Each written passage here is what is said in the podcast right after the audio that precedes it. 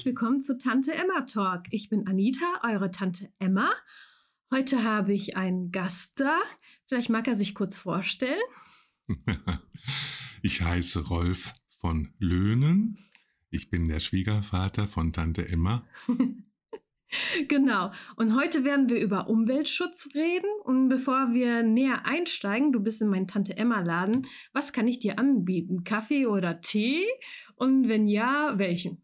Hm, ich hätte gerne einen Kaffee. Mhm. Schwarz oder doch lieber mit Milch? Schwarz wie die Nacht. Schwarz wie die Nacht, okay. Ich frage alle meine Gäste, wenn du dir ein Getränk aussuchen müsstest, der deinen Charakter beschreibt, welches Getränk wäre das? Schwarzer Kaffee. Ja, warum? Er macht schön wach, er schmeckt prima. Das ist es wohl. Also du hm. machst die Leute wach? Na, in erster Linie muss ich mich selbst wachrütteln, ne? Okay, die rüttelt sich selber wach und dann die anderen als schwarzer Kaffee. Jawohl. Okay. Mhm. Ich denke mal, das passt auch gut zum Umweltschutz. So wachrütteln, dich wachrütteln und andere wachrütteln. Wie war denn dein Weg in den Umweltschutz? Ja, ist das lange her. äh, ich habe in Köln studiert und auf der Bahnfahrt von Schwerte nach Köln, da beobachtete ich, dass die Bebauung immer dichter wurde und die Natur immer weniger wurde, bis ich dann in der großen Stadt angekommen war und da war natürlich nicht so viel Grün wie im Bergischen Land. Und da beschloss ich, die Städte oder jedenfalls meine Heimatstadt Schwerte ein bisschen grüner zu machen. Mhm. Das ist wirklich lange her. Und wie hast du denn beschlossen, es grüner zu machen? Als ich wieder in Schwerte, äh, nach Schwerte gezogen war, da nahm ich mir ein Tablett und einen kleinen Teelöffel und dann ging ich in den Schwerter Wald und habe 110 kleine Bäumchen mit dem Teelöffel ausgebuddelt.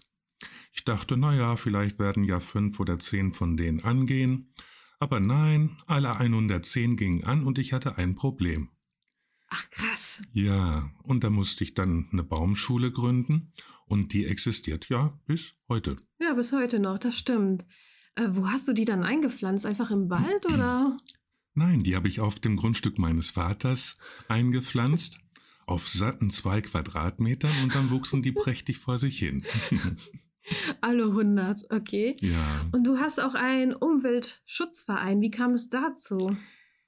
Ich merkte irgendwann, wenn ich äh, bei Firmen, Behörden oder so vorsprach, dass die mich zwar ganz niedlich fanden, aber mir die Türen nicht wirklich offen standen. Mhm. Ich musste also mehr so offiziell werden und da bot sich dann natürlich die Gründung eines gemeinnützigen Vereins an. Und das machte ich dann. Und äh, in welchem Jahr war das? 1991. Oh, wow. Mhm. Wie viele Mitglieder wart ihr damals? Äh, damals waren wir zehn Mitglieder. Äh, die sind natürlich nicht mehr alle dabei. Ne? Mhm, ja, klar. Ja. Okay. Und was habt ihr dann hauptsächlich gemacht? Äh, ich hatte die Bäume allmählich großgezogen. Dann haben wir die ausgepflanzt und Begrünungsmaßnahmen gemacht. An Kirchengeländen, an Altenheimen, auf Firmengeländen, mhm. an Spielplätzen und so weiter. Und hast du eine Veränderung gemerkt, also auf kommunaler Ebene, als du deinen Umweltschutzverein gegründet hast? Eine Veränderung in Verhaltensweisen und Umgang mit Umwelt? Soweit ich das beurteilen kann. Anfang der 90er Jahre, da hatte der Umweltschutz eine ziemlich gute Phase. Mhm. Leider hat die nicht vorgehalten. Umweltschutz, Klimaschutz, Naturschutz, das ist eigentlich erst in den vergangenen paar Jahren wieder nach oben gekommen. Ich vermute mal durch die drei schrecklichen Dürresommer mhm. und natürlich jetzt auch durch das Hochwasser. Mhm. Stichwort Ahrtal. Mhm. Also in den letzten Jahren ist es mehr geworden. In den 90ern war es noch nicht so auf dem Tisch. Hm, eigentlich umgekehrt. In den 90er Jahren war es auf dem Tisch. Mhm. Das flaute dann leider, leider ab. Mhm. Und jetzt, äh, ich sag mal 2018, 19, 20, 21 habe ich den Eindruck, wäre der Umweltschutz wieder wichtiger als früher. Okay. Warum hast du das Gefühl, dass es teilweise abflaute? Das ist ja echt komisch für mich, dass es in den 90ern so ein Hoch gab und dann zwischendurch so abflaute. Was ist dein Eindruck gewesen? Ich habe so die mediale Berichterstattung verfolgt und die Umweltschutzthemen, die gerieten immer mehr in den Hintergrund und fanden dann soweit ich das richtig behalten habe, in den Medien gar nicht mehr statt. Die fanden gar nicht mehr statt. Mhm. Nur so am Rande, oder? Wenn überhaupt. Okay. Also wurde das gar nicht mehr wirklich ernst genommen. Mhm. Ja. Wo siehst du denn die größten Probleme in Richtung Umweltschutz? Ich sag's mal anders. Das CO2 das Klima sehr stark negativ beeinträchtigt in der hohen Konzentration, ist allgemein gut.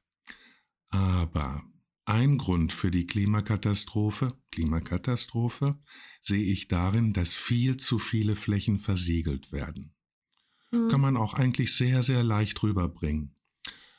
Sonneneinstrahlung im Juli, im August speziell, asphaltierte Flächen, betonierte Flächen, Dachflächen, die werden sehr, sehr warm. Mhm.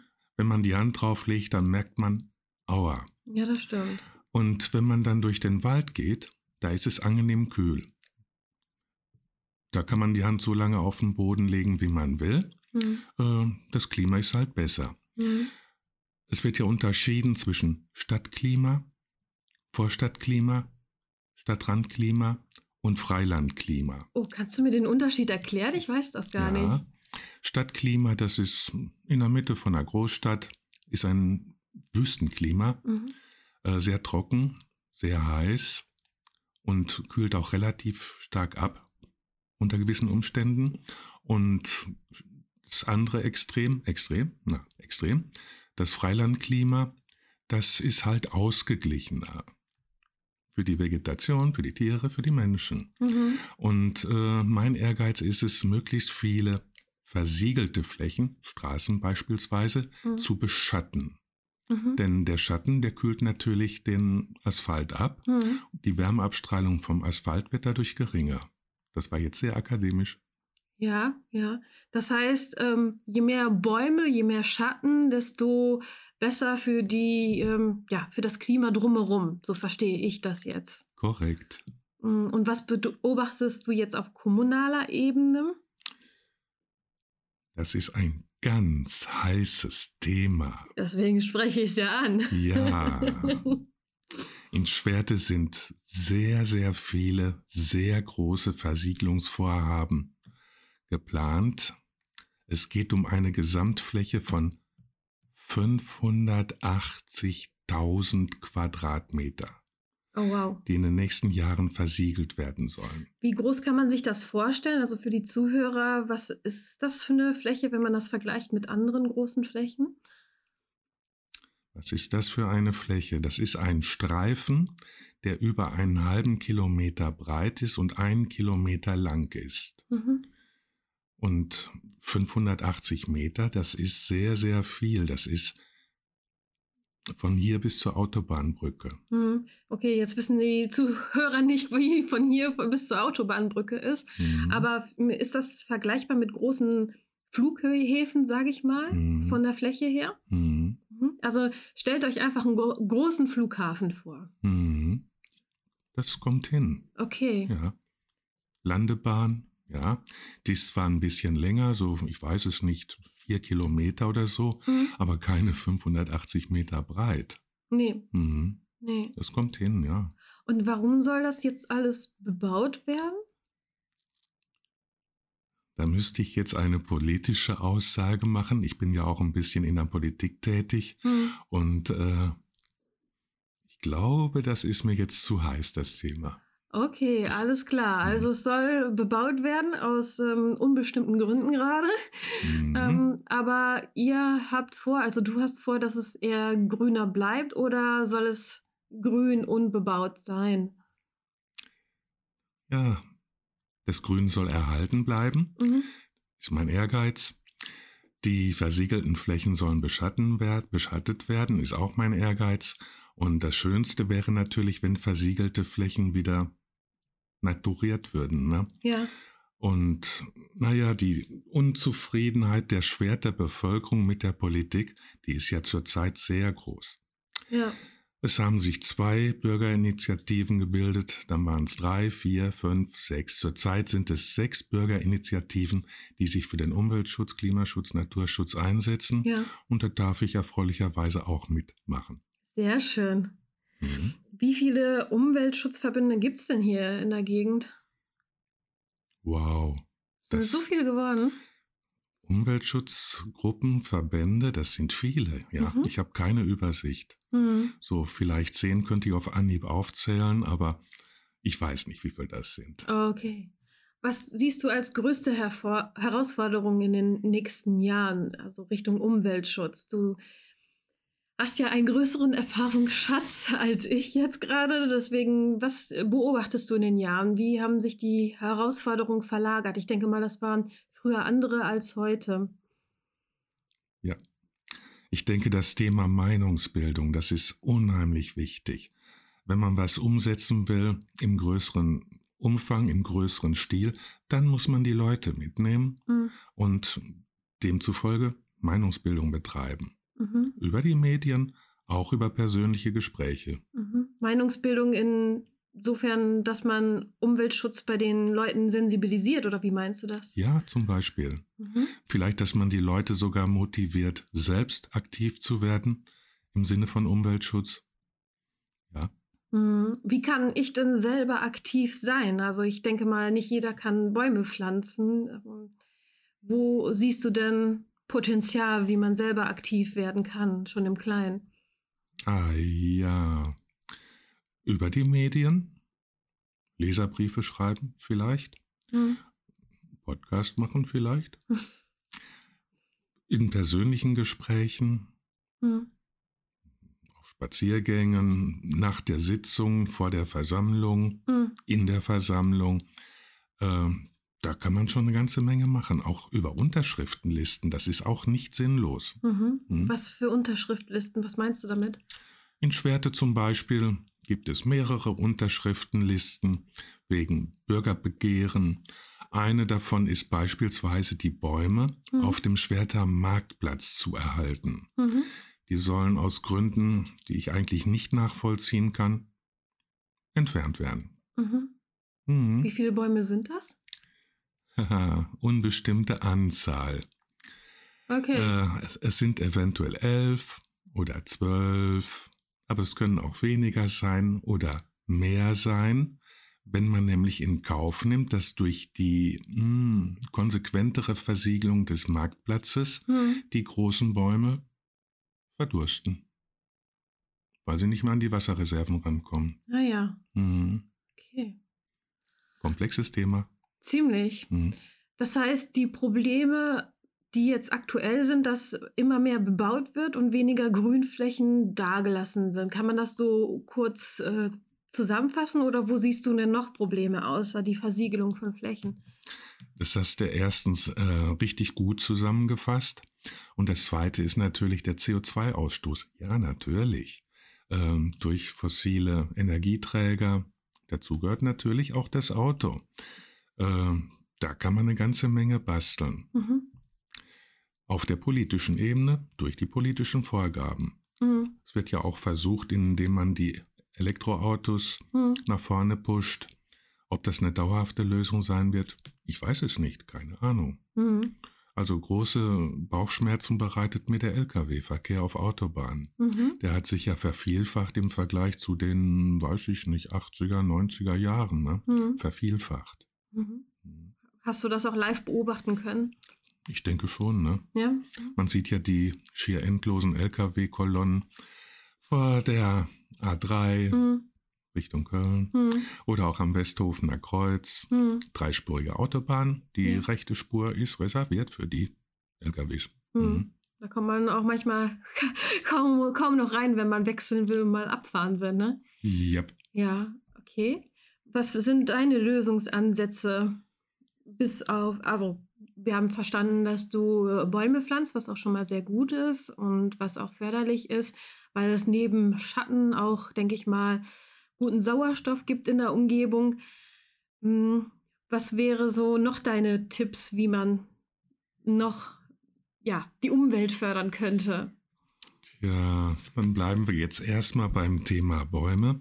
Hast du richtig gesagt, ja. Äh, die geben Sauerstoff ab, die binden Kohlendioxid, ja. Die machen aber noch mehr. Durch die Verdunstung kühlen die Verdunstungskälte. Ne? Wenn man sich mit der Zunge, mit der nassen Zunge über den Handrücken leckt mhm. und dann pustet, dann wird es kalt. Mhm. Ist der gleiche Effekt. Bäume stabilisieren das Grundwasser. Die Verbindung zum Grundwasser ist zurzeit durch die drei Dürresommer abgerissen. Mhm. Das heißt, das, was an Wasser nachkommt, das gelangt irgendwie gar nicht mehr so richtig zum Grundwasser. Mhm. Man muss sich das so vorstellen. In der Erde sind ja mikroskopisch kleine Hohlräume. Mhm. Da ist Luft drin. Die mhm. Luft will nach oben, wenn das Wasser nach unten will. Mhm. Die begegnen sich, die kollidieren und keiner kommt so richtig weiter. Deshalb dauert es unheimlich lange, bis das Wasser, was von oben kommt, wieder den Grundwasserspiegel überall erreicht hat. Mhm. Okay. Und äh, die Bäume vermögen natürlich noch sehr viel mehr. Ne? Äh, sprich, äh, Stichwort Tierwelt, ja. Artenvielfalt und so weiter und so fort.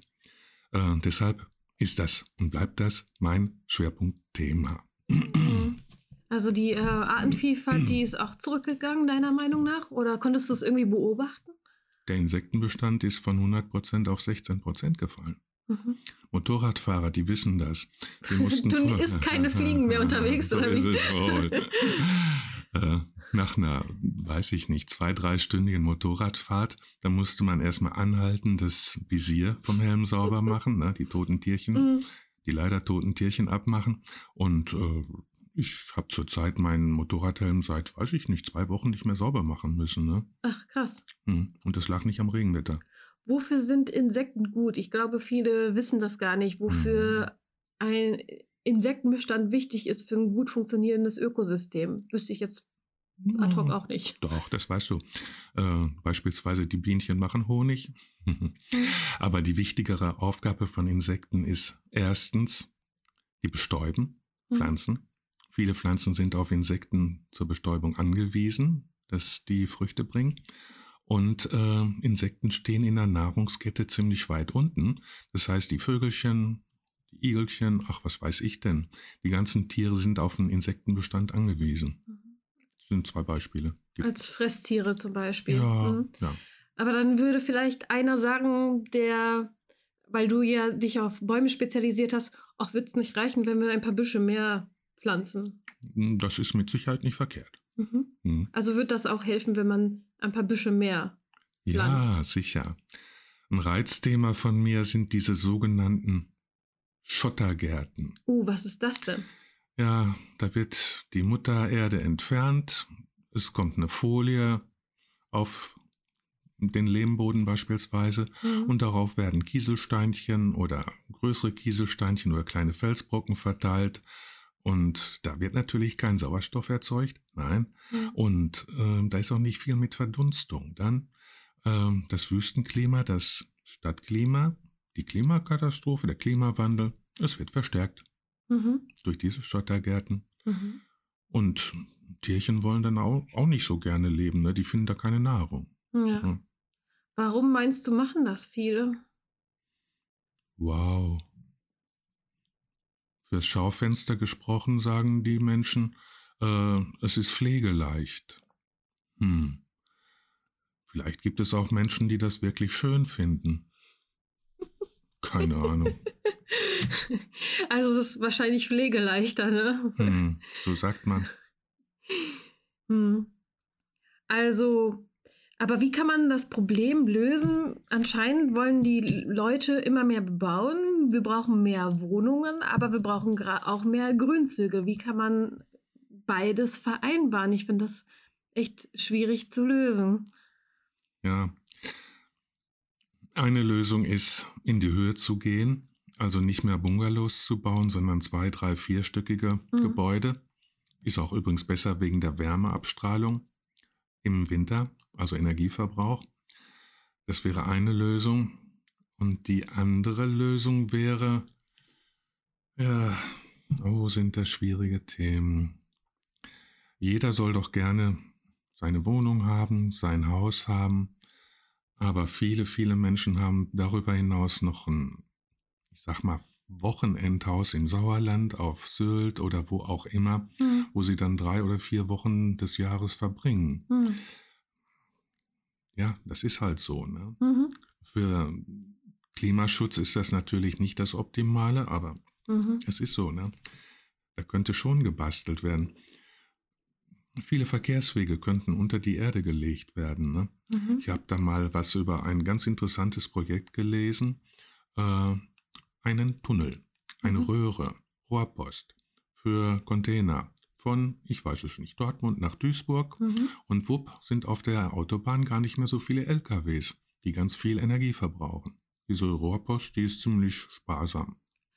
Ja gut, aber in diesen Röhren, da braucht auch ähm, Sauerstoffzufuhr. Da würde das doch was Auspuffgasen rausgehen, doch über diese Röhre Hm. rausgehen, weil ich meine, die müssen ja irgendwie atmen, die Leute auch in der Hm. Röhre. Hm, Wäre das dann nicht quasi das gleiche, nur in einer anderen Farbe? Hm. Ich dachte auch eher so an Güter, an Fracht. Ne? Mhm. Ähm, die Fracht kommt in so einen Container rein, kennen wir alle. Ne? Der Container hat Räder oder eine Magnetschiene, keine Ahnung, ist beliebig. Und die brauchen natürlich keinen Sauerstoff. Die Container sind ja unbemannt, da ist kein Mensch. Ach, unbemannte Kon Unben un ja. Ah, ich dachte jetzt äh, LKWs, sondern dachte ich, die armen LKW-Fahrer, wenn die keinen Mm. Sauerstoff haben, Nee, nee. endet das sehr böse. nein, nein, ganz grob verkürzt. Hagen, Hagen lädt Container auf LKW, Mhm. LKW, LKW fährt nach Dortmund, Mhm. lädt Container in Röhre, Mhm. hui, ab geht die Rohrpost Mhm. und in Duisburg kommt es wieder raus und dann, was weiß ich, nach Amsterdam, Rotterdam oder wohin auch immer. Beschädigt man nicht auch dadurch äh, die Natur, insofern als dass man, naja, die Erdbewohner haben ja auch ein sehr komplexes System. Mhm. Ne? Die Ameisen, weiß ich nicht, Maulwürfe, da sind noch ganz viele andere Käfer und Würmer. Mm, Bringt das nicht das auch au- aus dem Ausgleich, sodass die ja, Büsche und Bäume davon auch beschädigt werden, wenn man diese Röhren macht? Das ist ein, das ist ein Problem. Man kann diese Röhren nicht zu oberflächennah bauen. Äh, man muss die hinreichend tief verlaufen lassen und dadurch wird die Sache natürlich aufwendiger und teurer. Also nicht im offenen Bauverfahren, ne? äh, tiefe Rinne machen, Röhre reinpflanzen und gut ist, wieder Erde drauf. Nee, nee, das müsste so ein Tunnelbohr, äh, Vorhaben? Wir, Tunnelbohrvorhaben sein. ne? Ich weiß nicht, wie das Ich heißt. auch nicht. Keine Ahnung. Ist nicht, ist nicht unser Fachgebiet. Nee, nee. Nein. Aber das ist schon ziemlich ähm, schwierig, das irgendwie auch in den Alltag, sag ich mal, zu integrieren, ohne dass man Hm. Verlust auf der einen oder auf der anderen Seite hat. Ne? Hm, So ist es. ja. Wie könnte man zum Beispiel kleine Kinder sensibilisieren für das Thema Umwelt? Zum Beispiel, ich darf jetzt keine Schleichwerbung machen, aber durch entsprechende Gestaltung von Mickey Maus Heften. Mhm. Dass die äh, Kinder da spielerisch humorvoll mit den Umweltthemen in Berührung kommen. Mhm. Und in dem Alter sind die auch sehr, sehr offen für ja, Meinungsbildung. Mhm. Ne? Da werden die stark geprägt. Hm? Was wäre das Hauptumweltthema, was du den Kindern nahebringen würdest? Alles, was anfassbar ist. Das wären zum Beispiel Tiere, die kann man anfassen und dann könnte man vielleicht auch rüberbringen, du willst doch nicht, dass das schöne kleine Bambi stirbt oder ne? Mhm. auf der emotionalen Schiene. Mhm. Ne? Alles, was halt greifbar ist. Ne? Mhm. Oder es fängt im Kleinen an. Och, willst du das Käferchen denn wirklich tot machen? Der hat dir doch gar nichts getan. Mhm. Guck mal, der möchte auch leben. Ja, da sind Kinder sehr sensibel. Mhm. Also auf der greifbaren Ebene. Ja, Okay. Und ähm, du hast auch ähm, Ideen für Waldprojekte, oder? So wie ich auch rausgehört habe. Ja. Was wären das für Waldprojekte? ja, dass die Wälder umgestaltet werden müssen, Stichwort Klimaresilienz, ist ja unbestritten, das sagen alle Fachleute. Mhm. Darüber hinaus, es gibt Möglichkeiten, Wildnisentwicklungsgebiete einzurichten. Hier der Schwerter Wald, mhm. nördlich der Stadt Schwerte, äh, der ist teilweise zum Wildnisentwicklungsgebiet erklärt worden. Mhm. Soll bedeuten, da gibt es dann keine forstwirtschaftliche Nutzung. Hm, hm, hm, mhm. Und auch der Freizeitwert, der ist auch ein bisschen eingeschränkt. Mhm. Aber ich denke, so Modellversuche muss man durchführen, damit man erkennt, in welche Richtung müssen wir überhaupt. Wie sehe das aus? Tja, könnte man jetzt zynisch sagen, einfach faul sein, den Wald sich selbst überlassen. Mhm. Äh, also keine Entnahme von Totholz. Gut, dann ist das Problem mit den Borkenkäfern. Ja, das ist richtig. Andererseits dem Wald werden dadurch nicht permanent Nährstoffe entzogen, auf die die Bäume, die Pflanzen angewiesen sind. Mhm. Und tja, liebe Gott hat ein bisschen sehr viel mehr kenne als, als wir, mhm. als ich, der wird sich schon überlegt haben, welchen Nutzen so ein Borkenkäfer hat. Mhm. Ja. Äh, was habe ich mich schon über Zecken geärgert, aber die werden auch ihre Daseinsberechtigung haben. Mhm. Ja. Also die Natur so la sein lassen, wie sie ist. Das wäre das Modellprojekt. Du hast das Thema Borkenkäfer angesprochen. Ich glaube, viele Zuhörer wissen gar nicht, wo das Problem mit dem Borkenkäfer ist. Kannst du es nochmal erläutern? was so in den letzten Jahren aufgekommen ist, sage ich mal. Ja, da bin ich nur eingeschränkt gut. Äh, die Bäume, die hatten Trockenheitsstress. Das heißt, die hatten nicht genug Flüssigkeit zur Verfügung. Und beispielsweise die Fichten sind bei der Harzbildung, mit dem Harz verkleben die die Käfer, äh, haben die keine Flüssigkeit für die Harzbildung zur Verfügung. Die Käfer freuen sich darüber und vermehren sich in einem ganz rasanten Tempo und legen dann die lebenserhaltenden Strukturen des Baumes, Cambium heißt das. Mhm. Das sind diese Leitungen, die die Flüssigkeit nach oben transportieren und die Nährstoffe nach unten transportieren. Ja. Die werden durch den Käfer dann unterbunden und dann geht der Baum natürlich tot. Ja. Oi. Hm. Okay. Und das Phänomen, das ist nach den drei Dürrejahren sehr stark vermehrt aufgetreten. Mhm. Dazu kamen dann noch viele Bäume waren abgestorben und die sind dann für den Borkenkäfer natürlich auch ein gefundenes Fressen. Ne? Mhm, dann mhm. werden die alle schön satt, aber die Bäume, ja. ja, die sterben dann. Wenn jetzt jemand auf die Idee kommt, einen Baum groß zu ziehen, was für Tipps hättest du für ihn oder ihr? Mhm irgendwas an dem Baum machen und beobachten, wie die Pflanze darauf reagiert. Mhm. Vielleicht ein bisschen schlaue Literatur lesen. Die gibt es auch äh, so populärwissenschaftlich, sehr mhm. leicht nachvollziehbar. Vielleicht mal ein Gespräch mit Leuten, die das beruflich machen, ne? Gala, Gartenlandschaftsbauer mhm. oder Umweltschutzbeauftragte in der Stadtverwaltung mhm. oder, oder, oder, oder Grünflächenamt die Mitarbeiter. Äh, da kann man die grundlegenden Tipps holen. Ne? Mhm. Äh, beim Einpflanzen, das Grüne gehört nach oben zum Beispiel. Und wie man Bäume besser nicht beschneidet, wie man die beschneidet. Muss man sie beschneiden? Je nachdem, was man möchte. Jeder Baum, der nicht beschnitten wird, der entwickelt sich, möchte sich, möchte sich zu einer Kugel entwickeln. Mhm. Also die Bäume, die wir so kennen, die haben alle eine, mh, ich sag mal, unnatürliche Gestalt. Ja, unnatürliche Gestalt, weil die so erwünscht ist. Mhm. Ein Baum an der Straße, der soll unten möglichst platzsparend sein, ne? Mhm. halt nur der Stamm. Und ein Baum an der Straße, der einen Durchmesser unten von zwölf Metern hat, der ist natürlich unerwünscht. Ne? Ah, ja. Deshalb werden die langsam von unten nach oben freigeschnitten. Ne? Also es ist gar nicht so die natürliche Wuchsweise, wie wir das jetzt immer im Kindergarten gelernt Ganz haben genau. malen. Ah. Ja, ja. Mhm. Und manche Bäume möchte man nicht groß äh, wachsen lassen. Die muss man dann anders beschneiden. Mhm. Ne? Halt von der Höhe aus. Ja. Ja. Und je nach Baumart, je nach Pflanzenart, nehmen die das übel oder nicht so übel. Hm. Da kann man sich informieren. Kann ich jeden Samen einfach irgendwo einpflanzen oder muss ich da auch was beachten? Also ich stelle mir jetzt einfach vor, dass jemand wie ein Aktivist einfach rumgeht und einfach irgendwo einen Samen nimmt, keine Ahnung, ein Eichel und dann Tja. einpflanzt. Hm. Tja, tja, ich kratze mich jetzt verlegen am Hals, am Hinterkopf.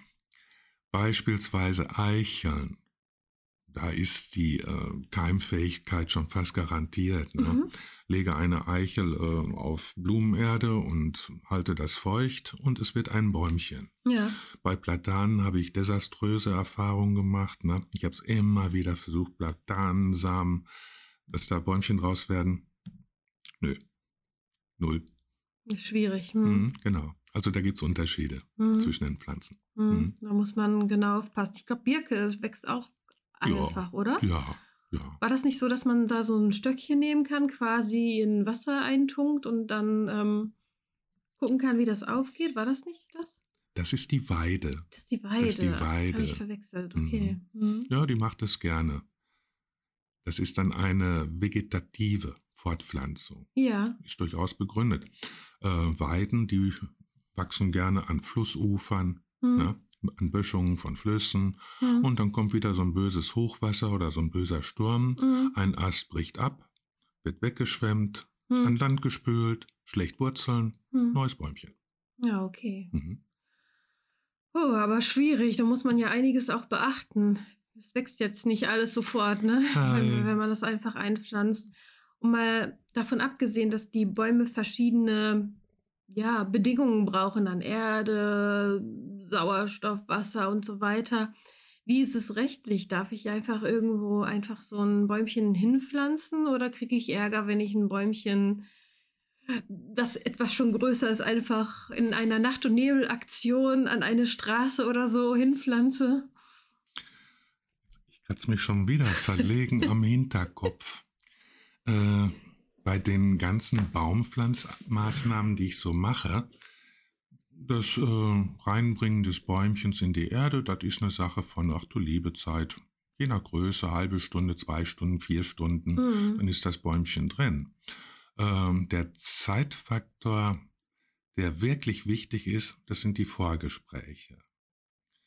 Dann gehe ich dahin, wohin auch immer, beispielsweise zur Schwerter Stadtverwaltung und sage, hier, guck mal, ich habe eine Fläche fotografiert, können wir da nicht ein Bäumchen hinpflanzen? Hm. Und dann beginnt es.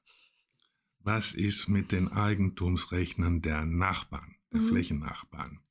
Was ist mit Versorgungsleitungen? Kann da eine elektrische Leitung hergehen, eine Gasleitung, eine Telefonleitung? Mhm. Ach, was denn? Irgendwie eine Leitung? Hm, nicht. Was ist denn das für ein Untergrund? Hm, eignet sich der Untergrund? Und diese ganzen Recherche, Hm. Die dauern wesentlich länger als das Bäumchen zu, Pflanzen. ja, Okay. mhm. Also eigentlich wäre es leicht, aber da muss man die Befindlichkeiten der Umgebung noch mit einberechnen. ja, Ah ja. mhm. Ich habe noch eine Frage zu den Bäumen. Das fand ich sehr interessant. Von Mhm. wegen, Bäume sind ja Lebewesen. Wie kommunizieren denn Bäume miteinander? Das habe ich auch schon mal irgendwo gelesen. Aber da du dich gut mit Bäumen auskennst, wollte ich dich dann nochmal fragen. Mhm. Da gibt es ein schönes Buch. Darf ich hier Reklame machen? Klar. Juhu. Ähm, der Autor heißt wohl Peter Wohleben. Das geheime, wie heißt das Buch? Das geheime Leben der Bäume Mhm. oder so. Es gibt mehrere Bücher von ihm. Und äh, da wird auch über die Kommunik Kommunikation der Pflanzen untereinander berichtet. Mhm. Äh, über chemische Signale, einmal Duftstoffe wohl über das Blattwerk, Mhm. aber vor allen Dingen über das Wurzelwerk Mhm. eine sehr interessante Untersuchung, äh, wenn da kleine Bäumchen sind Mhm. und die Mutterpflanze wurde entfernt, Mhm. dann ist das nicht sehr schön für die kleinen Bäumchen. Mhm. Einmal die Sonneneinstrahlung ist wesentlich intensiver, aber darüber hinaus, die Mutterpflanze, die versorgt zweifelsfrei in Notzeiten ihre kleinen Kinderchen mit Nährstoffen. Ach, das ist sehr spannend. Ja, stimmt. Das ist Gänsehaut, ja. Mhm. Das kann man sehr, sehr leicht nachweisen. Krass. Ich Mhm. glaube, das ist vielen nicht so bewusst, dass das so geht. Ne? Ein Baum ist ein Baum. Ich glaube, für viele ist irgendwo weiß man, dass die Pflanze lebt, aber ich glaube, für viele ist ein Baum eher so mehr so ein Gegenstand, toter Ja. Gegenstand, Ja, anstatt ein Lebewesen. ja, da sind wir wieder beim Thema Meinungsbildung. Hm. Mhm. Ich glaube, das Ökosystem ist sehr empfindlich, wenn wir uns äh, klar machen, wie schon die Bäume miteinander kommunizieren. Also Mutterbaum mit kleinen Bäumchen. Hm, Findest du, wir sollten gar nicht mehr eingreifen in das Ökosystem? Ich befürchte fast, mittlerweile müssen wir das. Wir haben im Ökosystem dermaßen große Schäden verursacht, dass die teilweise wahrscheinlich nur durch Menschenhand wieder behoben werden können. Mhm. Ne? Äh, Es gibt da richtig schöne Ansätze, es gibt auch wahrscheinlich Ansätze, die nicht so hm, gelungen sind. Ne? Mhm. Stichwort klimaresilienter Wald. Mhm. Da schlagen manche Experten Baumarten vor, wo ich denke, na ja, das sind dann zum Teil auch Pflanzen, die erinnern uns mehr an einen Kaktus oder eine Fächerpalme als an einen Baum, wie, ihn, wie wir ihn aus den Wäldern kennen. Mhm. Ähm, die heißen Araucaceen. Mhm. Ja, sehen für meine Augen merkwürdig aus. Ja, das ist gerade so mein Gedanke. Klar, eingreifen schon und unterstützen schon, aber ich sehe die Problematik drin, wir haben nur unseren Menschenverstand, also jetzt mal salopp gesagt, unseren Menschenverstand, so wie wir als Menschen das sehen, wie es gut ist, aber woher sollen wir denn wissen, dass die Natur das auch für gut befindet? Also nehmen wir mal an, die Natur hat ein Riesengedächtnis, woher wissen wir, ob das, was wir als gut finden und gut machen, also vermeintlich gut machen, auch wirklich gut ist. Woher sollen wir das wissen? So ist es. Frage drei Experten und du bekommst vier unterschiedliche Antworten. Ja, Ja, also ganz effektiv ist mit Sicherheit im Kindergartenalter, in den Grundschulen schon eine positive Wissensvermittlung ja, zu praktizieren. mm, Dass die Kinderchen schon sehr früh spielerisch und emotional positiv äh, mit den Problemen konfrontiert werden. mhm. Ne? Das ist für mich eine Sache, die eine sehr große Bedeutung hat, denke ich. ja gut, aber trotzdem wissen dann die Kinder nicht, was die Natur wirklich will oder muss. Also eigentlich ist ja das Optimalste, dass man gar nicht eingreift, ne? weil dann läuft so, wie es laufen soll, ohne dass ähm, ein Mensch quasi seine Idealvorstellung der Natur aufstülpt, aufoktroyiert. Ne? Das, das wäre ja das Ideale. Da- Das finde ich halt schwierig, weil egal ob ich im positiven Sinne, so wie im Umweltschutz, als auch im negativen Sinne, wenn ich jetzt alles bebaue oder so, eingreife, ist das ja immer noch ein Eingriff in das Ökosystem. Und selbst wenn ich es vermeintlich positiv mache, weiß ich ja nicht, ob es im Endeffekt dann positiv ist oder ob mir die Natur dann irgendwann einen Stinkefinger zeigt und sagt, nee, das, was du dir gedacht hast, das ist äh, totaler Mist. Und ich glaube, auch wenn man die Kinder sensibilisiert, kann man denen ja auch nicht die Lösung sagen, außer greif nicht zu viel da ein, oder? Ja, ja. Äh, ich glaube, du willst darauf hinaus, es ist nicht möglich, es ist nicht möglich, Gutes zu tun, ohne Böses zu bewirken. Auf die Schiene läuft das wahrscheinlich hinaus, ne? Gut gemeint ist nicht gut gemacht. Mhm, ja. Äh, ganz interessant fand ich eine Untersuchung aus den 50er oder 60er Jahren. Mhm. Da machten seriöse Wissenschaftler, Mhm. seriöse Wissenschaftler in den USA Mhm. den Vorschlag, ganz, ganz viele, viele, viele Wasserstoffatombomben in der Antarktis zu zünden. Aha. Dadurch würde dann das Eis schmelzen und man könnte die Antarktis urbar machen. Das waren ernst gemeinte Vorschläge. Die Mhm. wollten gerne, dass das Eis schmilzt. Mhm. Dass dann Städte wie, was weiß ich denn, Bombay, Hamburg, Antwerpen, dann heute gar nicht mehr existieren würden, Hm. weil der Meeresspiegel halt so stark gestiegen wäre. Hm. Und dass wir eine furchtbare Klimaerwärmung hätten, das hatten die gar nicht auf dem Schirm. Mhm. Waren aber tatsächlich anerkannte Fachleute. Hm. Wow. Hm.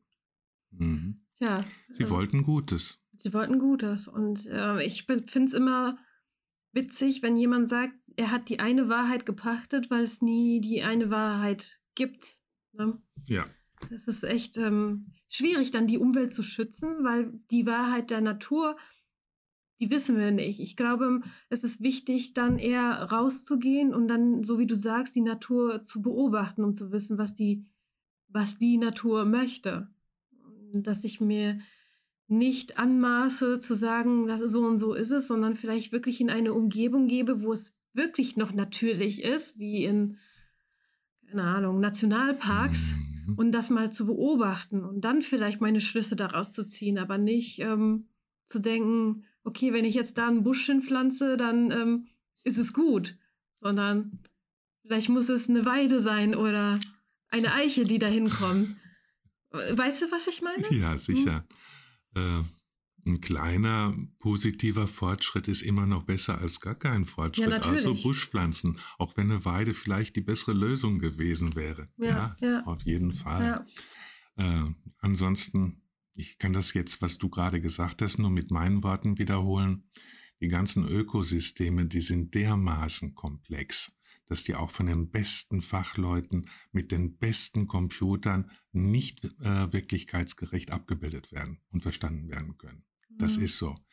Ähm, die ganzen Zusammenhänge sind noch nicht vollständig erforscht. Nee, ne? glaube ich, glaube ich. Mhm. Allein das Wetter ist, glaube ich, doch Ja. nicht so richtig erforscht. Da gibt es gute Meteorologen, wo man ein bisschen so Vorhersagen ma machen kann, aber bis auf die Sekunde genau kann man es ja immer noch nicht. Ich glaube, sonst äh, wären ja nicht diese Tsunami-Katastrophen oder sowas. Ne? Da versucht man ja schon, da hat man ja so Messgeräte, aber Mhm. trotzdem ist es ähm, schon schwierig, das vorherzusagen rechtzeitig. So ist es. Ja, es ist mega, mega komplex, da sind wir uns einig. Ja. Was würdest du deinen, also unseren Zuhörern zum Schluss gerne mitgeben wollen? Die Meinung der Interviewerin. Ja, Nein, deine Meinung. Du bist ja mein In- Interviewgast. Das sind so einfache Fragen, auf die man keine Antwort geben kann. Ich möchte gerne, dass die Menschen für die Umweltprobleme sensibilisiert sind und dass die erkennen, wir können nicht so weitermachen wie bisher. Mhm. Die Autos können nicht immer größer, stärker, energiehungriger werden. Hm. Es kann nicht bis in die Unendlichkeit immer weiter zugebaut werden. Es funktioniert nicht auf Dauer. Hm, Dann ist der Kollaps, das müssen wir uns alle vor Augen halten, hm, nicht vermeidbar. mhm, Und klar, es ist fünf vor zwölf oder eine Minute vor zwölf. Aber noch ist wirklich richtig viel machbar. mhm. Hm, böses Wort jetzt, wenn die Lobbyisten nicht so stark das Sagen haben, Okay. sondern mehr sich die Vernunft durchsetzt. Hm, Bevor ich komplett abschließe, wie Mhm. könnte so ein Kollaps aussehen? Wie kann der aussehen? Wir waren ja schon ziemlich nah dran. Wir hatten drei Dürresommer. Hm, Wären noch ein, zwei Dürresommer erfolgt, dann wäre nicht ein, ein Fünftel der Wälder kaputt gegangen, sondern fast komplett. hm, Hm, das haben wir noch gar nicht gesagt heute. hm, Das holen wir jetzt nach. Die Wälder, das Vorhandensein der Wälder, das sorgt dafür, dass es regnet.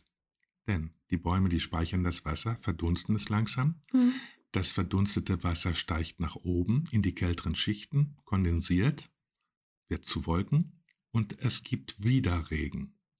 Umkehrschluss keine Bäume, keine Verdunstung, keine Wolken, kein weiterer Regen. Regen. Äh, Das sind so Zusammenhänge, eigentlich sehr leicht zu verstehen, ja. Aber wir machen uns das vielleicht nicht, nicht wirklich bewusst. hm. Hm? Ich glaube, manche denken, alles klar, verdunsten, das kann auch die Wäsche sein oder, ähm, keine Ahnung, Ja, Teich, See, wie Ja. auch immer. ja. Äh, aber dass die Bäume da so einen Anteil haben, ich glaube, das ist nicht bewusst. Weil viele denken, ja, Wasser haben wir ja genug auf der Erde, ne? Äh, die großen Meere, da verdunstet ja auch einiges, entstehen ja auch Wolken und da regnet es ja auch. Ja, das ist richtig. Auf dem Meer, da entstehen die Wolken und äh, die wandern dann Richtung Festland. Und jetzt kommt das Problem. Über großen Städten, kleinen Städten ist durch die Abwärme die Luft wesentlich wärmer als über dem Meer. Mhm. Beispielsweise. Na, wir hatten vorhin schon gesagt, versiegelte Flächen, Wärmeabstrahlung und so weiter. Und warme Luft, die kann wesentlich mehr Feuchtigkeit aufnehmen als kalte Luft. Und das bedeutet, die Wolke zieht über die Stadt hinweg, kann noch mehr Wasser aufnehmen, als sie bereits hat, zieht weiter und regnet irgendwo dann ab, wo man den Regen gar nicht gebrauchen kann. Aber dann auch richtig sintflutartig. Mhm. Ja, das sind so einige Mechanismen. Ja, ich glaube, um ich glaube, da müssten wir noch mal eine extra Folge über Ökosysteme machen. Okay, ja. okay, bevor ich dich verabschiede aus meinem Tante Emma Laden beziehungsweise Tante Emma Talk, ich habe so eine Mary Poppins Harry Potter Tasche, wo ich endlose Sachen hervorziehen kann. Natürlich alles bio und äh, nachhaltig. Was kann ich dir aus meinem Laden mitgeben, bevor ich mich von dir verabschiede? Ein schönes Blümchen. Ein Blümchen? Ja. Ein bestimmtes? Nun, du bist meine Schwiegertochter, eine Rose ist dann nicht verkehrt. Okay, dann gebe ich dir eine rote Rose. Dankeschön. dann bedanke ich mich für das schöne Gespräch. Gerne ich hoffe, schön. dass die Zuhörer einige Impulse rausnehmen können. Ansonsten verabschiede ich mich von den Zuhörern und dann sage ich bis, bis demnächst. Tschüss, lieber Rolf. Ciao.